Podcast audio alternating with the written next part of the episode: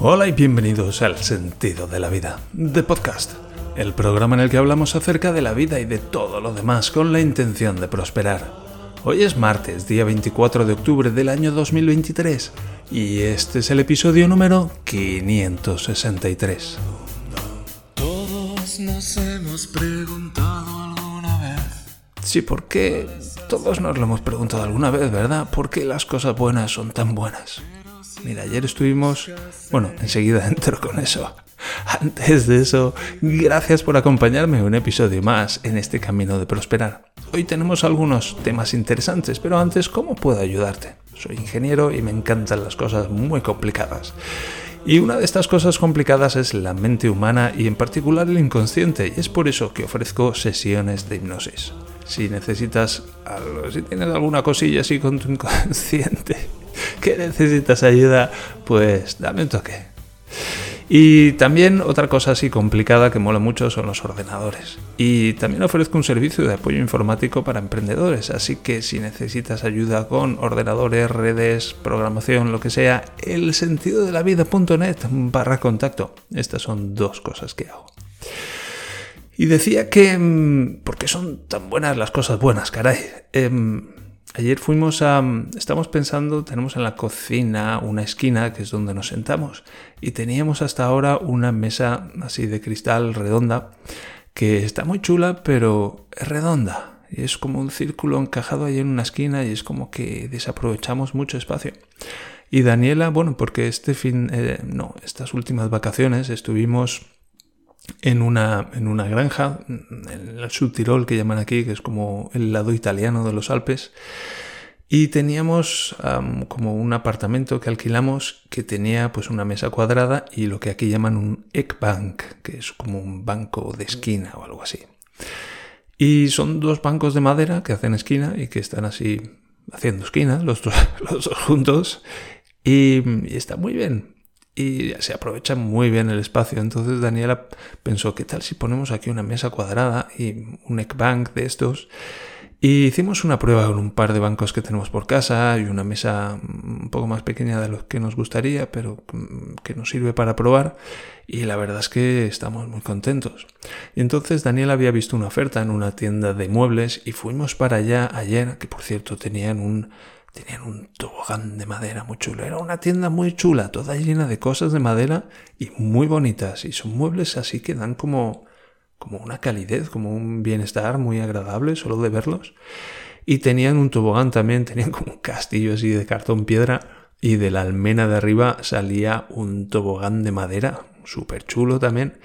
Y ahí estuvimos con mi hijo, pues arriba y abajo, arriba y abajo, y wow, menudo, menudo tobogán. Tenía un desplome así a, a medio camino, wow, que terminamos Daniela y yo mareados. Y digo que ¿por qué, ¿por qué son tan caras las cosas buenas? Y aquí podríamos entrar en esa diferencia entre el valor y el precio, que es una diferencia muy importante y que mi padre mi padre era economista y me recalcaba eso una y otra vez. Las cosas no valen, sino que las cosas tienen un precio. Quiero decir, hay una diferencia. No es lo mismo valer algo que, que costar algo. No es lo mismo el valor que el coste. No es lo mismo el valor que el precio. Y la diferencia es el precio es lo que pagamos y el valor es lo que recibimos. Y para... Quiero decir, yo puedo puede haber algo que cueste 10 euros o 100 euros y que pongamos 100 para, para redondear y, y, entendernos. Supongo que hay algo que cuesta 100 euros, pero a lo mejor para mí vale 50 y para ti vale 150, porque nos proporciona valores diferentes, porque tenemos, se habla también del valor percibido, porque es esto es la utilidad percibida, es para qué me sirve a mí eso que voy a comprar. Voy a dar un dinero y a cambio voy a recibir algo, un servicio, un producto. Y eso tiene un valor para mí porque me resulta de una cierta utilidad y es por eso por lo que voy a pagar. Y hay veces que pagamos un cierto precio y recibimos menos valor y es como, pues es muy caro porque no percibo el valor que esto tiene para mí. Y hay veces que pagamos un precio y es como, esto vale mucho más para mí esto es muy barato para mí. Y es algo único para cada uno, porque está relacionado con la percepción y es una diferencia, digo, fundamental. Y ayer estábamos en este sitio y caray con los bancos. El banco esquinero cuesta casi mil euros, pero muy bonito. Ya digo que no vale mil euros, es lo que cuesta. Porque cuesta lo mismo para todos, pero vale diferente para cada uno. Porque si yo te digo, mira, aquí tienes un banco esquinero, ¿qué valor tiene esto para ti? Y me puedes decir, pues te lo puedes meter por el culo, porque ¿qué hago yo con esto? Lo tengo que bajar directamente al sótano. Como, un lector del sentido de la vida que me decía, yo compro cosas para el sótano. decía, he comprado, mi última adquisición ha sido unos esquís para el sótano. Están preciosos allá abajo. Y bueno, pues aquí un poco acerca del precio y el valor y muebles chulísimos. Y también, pues eso, un Eggbank muy chulo, de madera, precioso, pero no de madera de esto de Ikea, no, de madera, de madera. ¿Sabes, lo, ¿Sabes a lo que me refiero? Y la mesa también de madera, de madera, de, de... Joder, es que me da gusto ver la puta mesa de madera. Y paso la mano por encima y siento placer. Pues eso, todo junto, pues unos 1.500 euros. Y para mí es especialmente difícil porque, ¿sabes? Yo tengo dinero, pero no trabajo, entonces como, como que me falta. Como que tengo que estar ahí con cuentagotas, soltando los euros uno detrás de otro. ¿Por qué? Porque no puedo hacer más, porque no sé. Porque soy incapaz. Y pues es bastante frustrante y doloroso. Así que, bueno, pues como sano eso. Porque mira, me encantaría comprarme este Eggbank, que no solo es el banco, sino que además lleva un respaldo también de madera, bien sólido, porque una cosa es estar apoyando la espalda contra la pared, que a estas alturas del año pues ya empieza a estar fría, imagínate en invierno cómo de fría va a estar esa puta pared. pues imagínate, eh, pues eso, en invierno. Y, tiene un respaldo de madera también sólido y recio que da gusto verlo y vamos a estar ahí sentados todo el día. Entonces, pues eso tiene mucho valor para nosotros. Tiene tanto valor como para pagar 1.500 euros. Pues eso es lo que estamos dilucidando. Yo pienso que sí. Yo pienso que sí. En fin, muy interesante esta diferencia entre el precio y el valor, porque a veces oigo por ahí, esto vale 500, 500 pesetas, iba a decir, ojalá esto vale 500 euros. Y yo digo, no es lo que vale, es lo que vale para quién. 500 euros es el precio que hay que pagar para tenerlo. El valor es diferente. Tal vez el valor es la calidez, tal vez el valor es la comodidad, tal vez el valor es la belleza. ¿Y cuánto estoy dispuesto a pagar para ello? En fin, no quería hablar de esto hoy, pero me voy a permitir fluir. Una vez más.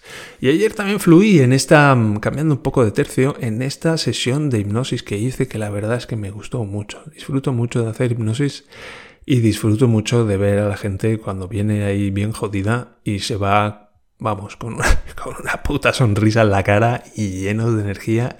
Y es como, qué guay, qué guay que esto se pueda hacer y qué guay que esto sea siquiera posible. Mola mucho. Mola mucho, me encanta. Y una de las cosas que tuve que decidir era qué precio pongo. Y era una persona así que, bueno, pues venía a través de otra persona que conozco. Y entonces quise hacer un precio especial. Y también me pregunté qué precio pongo a estas sesiones de, hipnosis que hago. Porque, bueno, me siento y estoy ahí hora y media escuchando todos los problemas no todos, pero sí muchos y algunos de ellos muy jodidos de, una persona y estoy poniendo toda mi atención. Y luego pues induzco un trance y hacemos ahí unos ajustes inconscientes. Entonces es, caray, es trabajo. Yo ayer acabé de rengado. Cuando terminamos la sesión me di cuenta, puff, estoy molido porque estoy hora y media, que es lo que dura un partido de fútbol, pues poniendo toda mi atención en la otra persona y es agotador. Y, pensé yo, ¿por cuánto haría esto? Y, pensé, pues 100 euros. por menos de 100 euros yo no hago esto. Y ayer, bueno, pues hice un precio especial y cobré 50 euros. Pero, uff, es mucho trabajo, es mucho trabajo. Y no solo eso, sino también todo lo que he tenido que pasar para aprender esto. Así que esa fue una de las conversaciones que tuve conmigo mismo. Y mm, disfruté mucho de la sesión, era un tema muy interesante, esta persona había hecho ya pues mucho trabajo, no es una persona a la que todo esto de la espiritualidad, que lo podríamos llamar como, bueno, pues la reflexión y la cierta profundidad y el ser capaz de hacer introspección y hacer un poco de autocrítica de, ostras, ¿qué me está ocurriendo? Y, bueno, tener un cierto conocimiento acerca de cómo funcionamos los seres humanos. Y también pues estar en contacto pues, con el miedo y con, con la angustia y con el dolor y con estas cosas que solemos ignorar y entonces al ignorarlas es como que nos faltan piezas del puzzle. Es como que tenemos que montar un puzzle decimos, ¿qué pasa? Bueno, pues aquí están las piezas del puzzle, vamos a montarlo y entonces vemos lo que pasa. Pero claro, faltan algunas piezas que no queremos percibir. Las piezas que duelen, las piezas que dan angustia, las piezas que, que dan asco, ese tipo de piezas. Y entonces lo montamos y decimos, coño, aquí no, esto no, esto no, esto no tiene sentido, claro que no tiene Claro que no tiene sentido, es que nos están faltando piezas. Y esas son las piezas que yo tengo, parte de mi responsabilidad y de mi tarea, pues hacer que esta persona encuentre esas piezas. Y bueno, pues es natural que yo encuentre resistencia, es la misma resistencia que están oponiendo ellos mismos. Eh, son piezas que duelen, son piezas que dan asco, son piezas repugnantes muchas veces, son piezas angustiosas, son ese tipo de piezas. Y bueno, pues yo mm, voy sugiriendo, digo, mm, podría ser que falten piezas. Estoy aquí poniendo una metáfora. Es como, mira, aquí, aquí faltan piezas, porque aquí tenemos estas piezas y este es el puzzle tal y como está, y aquí pues hay algunos huecos y faltan piezas. ¿Dónde pueden estar esas piezas? Es un poco como un juego. como estar jugando con un niño, porque en el fondo, bueno, pues cuanto más profundo vamos, más niños somos. Y si vamos todavía más profundo, pues somos prácticamente bebés. Y ahí está toda nuestra ternura y toda nuestra inocencia y todas esas cosas. Y es un poco, pues, primero ayudar a la persona y prepararla y darle los recursos necesarios para buscar y encontrar esas piezas y entonces darse cuenta de, bueno, de que son piezas valiosas porque también forman parte del puzzle. Y esa es parte de mi tarea y eso es parte de lo que estuve haciendo ayer.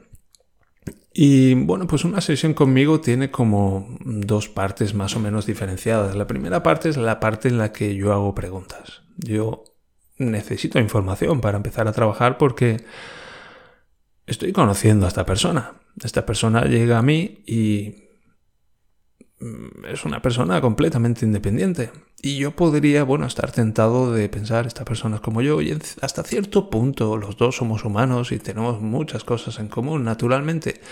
Pero es una vida personal, es una historia personal muy diferente y son maneras diferentes de percibir la vida y de y estrategias diferentes para enfrentarse a ella. Entonces yo necesito poner todas mis presuposiciones a un lado y ir desde la inocencia y desde la ignorancia total haciendo preguntas y recuperar la información que necesito y darme cuenta de dónde encuentro resistencia cuando hago preguntas, cuando hago una pregunta y me, responden algo diferente, es como, mm, vale, ahí pasa algo, ahí estoy notando resistencia, hay una información que, que no viene que está protegida. Y entonces, pues paso a la siguiente y voy buscando los lugares de mínima resistencia como el agua que baja de la montaña. Toma ya, que bien ha quedado eso. Ha quedado muy bonito. Y llega un momento en el que yo ya siento que tengo toda la información que necesito. También tengo un ojo en el reloj porque disponemos de hora y media y bueno, pues... Eh, tenemos un horario que cumplir y unas limitaciones espaciotemporales. Y entonces, pues a induzco un trance, hay diferentes métodos, básicamente los podríamos dividir entre métodos rápidos y métodos lentos. Entonces, dependiendo de, del tiempo que, que, me quede y del trabajo que tenga por delante, pues opto por un método rápido o por un método lento de entrar en un trance. Ayer opté por un método rápido. Y, bueno, funcionó muy bien y enseguida estábamos profundizando ese trance. Y... ¿Puedes notarlo? Claro que sí. Es tan agradable entrar en un trance. Suavemente.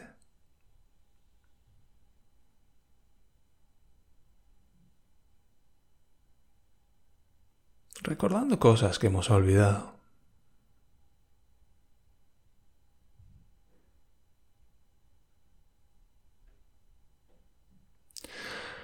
Eso es, y un trance es un estado en el que estamos enfocados hacia adentro. Normalmente tenemos la atención hacia afuera, pues en un trance es hacia adentro. Y además estamos relajados. Y con esa relajación y con esa orientación interna podemos empezar a trabajar y hacer algunos cambios, algunos ajustes internamente en esa parte de nosotros que llamamos inconsciente, que inconsciente solamente significa que no nos damos cuenta de que está ahí como cuando hacemos crecer el pelo o hacemos latir nuestro corazón o hacemos la saliva en nuestra boca. ¿Cómo lo hacemos? No lo sabemos. No nos acordamos, pero incluso así lo hacemos. Y entonces utilicé pues algunas técnicas que pensé que me podían resultar de utilidad. Y básicamente utilicé un par de cosillas pues con mucha pimienta y con mucha sal también, con muchos otros recursos espolvoreados por aquí y por allá. Y me doy cuenta de que pues, grabar este podcast cada mañana me resulta de utilidad para aprender a hablar fluidamente. Es una de las cosas de las que me he dado cuenta. Porque ayer cuando practiqué este trance, pues podía hablar mucho más fluidamente. Y eso es algo que practico aquí cada día y que ahora que me doy cuenta, pues me lo puedo agradecer. Y ahí, bueno, utilicé básicamente la técnica de la doble disociación, que es, bueno, pues que esta persona tenía, con 10 años, había, había muerto básicamente su mejor amiga. Y me preguntó, ¿eso es un trauma? Pues sí, eso es un trauma, eso es un trauma, un trauma grande. Eso es un trauma grande tener 10 años y que se muera tu mejor amiga, pues eso marca profundamente, de muchas maneras. Y bueno, cuando tenemos 10 años y nos sucede algo así, pues tenemos una serie de recursos muy limitados. Y bueno, pues eso nos marca de muchas maneras y esas maneras que nos marcan, pues se traducen en creencias y en comportamientos y en maneras de pensar que bueno, pues dirigen nuestra vida de una cierta manera. Y que, pues, 10 o 20 o 30 años después, pues puede convertirse en un problema. Entonces es cuando hay que contactar con un hipnotista como yo y revisar esos traumas de otra manera. Y una de las técnicas que resulta de utilidad es, ya digo, lo que llamo la doble disociación. Disociarse es como salir de uno mismo para verse a uno mismo desde fuera. Entonces, bueno, pues solamente nos vemos a nosotros mismos desde fuera. Y entonces si revivimos una experiencia así, pues es como que se siente como que le ha pasado a otro, ¿sabes? No es como revivirlo en primera persona, que es, what the fuck, estoy viviendo esto otra puta vez, sino que lo vemos con un poco más de perspectiva, con un poco más de distancia. Y en una doble disociación, pues nos disociamos dos veces, es decir, nos ponemos en una posición en la que nos estamos viendo a nosotros mismos viéndonos a nosotros mismos. Con lo cual, pues nos distanciamos todavía más de esas sensaciones y de esas emociones. Que bueno, pues en un trauma ya sabes cómo es eso. Y bueno, hay triple disociación, cuádruple disociación, todas las disociaciones que hagan falta para poder percibir de nuevo esos recuerdos de una manera como más llevadera, más agradable, donde podemos, pues, darnos cuenta de cosas que cuando estábamos ocupados viviendo lo que estábamos viviendo, pues no podíamos darnos cuenta. Y bueno, hay una técnica muy útil que consiste en crear en la imaginación un cine en el que, bueno, pues hay un patio de butacas donde estamos sentados y luego podemos volar y flotar hasta la cabina de proyección y desde allí, detrás del cristal, con toda seguridad, pues ver en la pantalla del cine de nuevo ese trauma, mientras nos estamos viendo a nosotros mismos ver eso. Y bueno, pues se siente muy diferente, ya digo. Permite desarrollar nuevos recursos, mucho más útiles, a la vista de que hemos crecido y de que hemos vivido muchas experiencias diferentes y de que mm, hemos desarrollado, ya digo, nuevos recursos a lo largo de los años, convirtiéndonos en adultos. Y además de esta, de esta técnica, pues utilicé una otra que es como para, lo podríamos llamar el yo futuro, donde se proyecta una, una imagen de uno mismo en el futuro, habiendo logrado ese objetivo que queremos lograr. Y nos vemos a nosotros mismos y nos vemos con todo lujo de detalles y oímos el sonido de nuestra voz, incluso cuando hablamos, y nos sentimos un poco como nos sentiremos cuando hayamos logrado eso. Y entonces luego flotamos y nos metemos dentro de nosotros mismos y nos vivimos a nosotros mismos en el futuro habiendo logrado eso. Y bueno, pues eso nos da a nivel perceptivo una serie de, de referencias para luego dirigirnos hacia ese lugar espacio-temporal en el futuro.